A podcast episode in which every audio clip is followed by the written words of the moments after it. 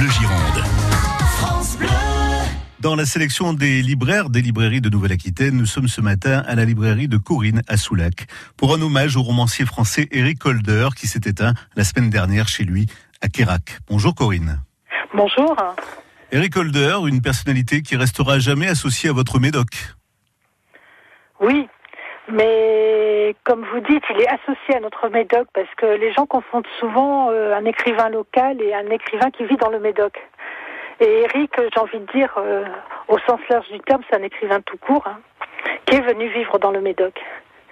Eric euh, est venu vivre dans le Médoc avec sa compagne Delphine Montalent il y a une quinzaine d'années déjà. Et ils se sont installés là. D'ailleurs, il le raconte très bien, cette découverte du Médoc, des paysages, tout ça, dans son roman De loin on dirait une île.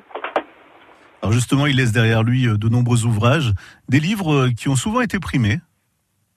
Oui, il a eu des livres primés, puis il a aussi euh, trois de ses romans quand même qui ont été adaptés au, cinéma, euh, dont Mademoiselle Chambon. Qui a été adapté au euh. cinéma en 2009 par Stéphane Brisé, avec, on se rappelle, Sandrine Kiberlin. Tout à fait, et Vincent Lindon. Et d'ailleurs, j'ai une petite anecdote à ce sujet parce qu'on a fait une soirée, on en a fait plusieurs à la librairie, et Eric nous avait lu sa correspondance avec Stéphane Brisé. Et je peux vous dire qu'on avait passé un moment, je regrette que ce n'ait pas été enregistré parce que il nous lisait cette correspondance et on était happés. C'était un grand narrateur aussi, en plus d'être un écrivain. Alors qu'est-ce qui vous reste justement, vous, euh, d'Eric Holder, Corinne? Ben moi, il me reste beaucoup d'amitié hein, et j'ai envie de dire, Eric, il était comme dans ses romans et de toute façon, dans ses romans, on retrouve Eric. Il était toujours très discret. Il s'excusait presque de rentrer, euh, je vois dans la librairie, il s'excusait presque de d'être là quand il venait. Tellement il était discret, tellement c'était quelqu'un de humble.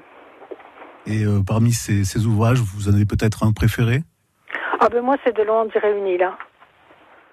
C'est vraiment le celui que je préfère parce que dedans euh, il raconte il raconte le Médoc et c'est vrai que c'est quelqu'un qui a trouvé l'inspiration avec les personnages, le quotidien, les paysages.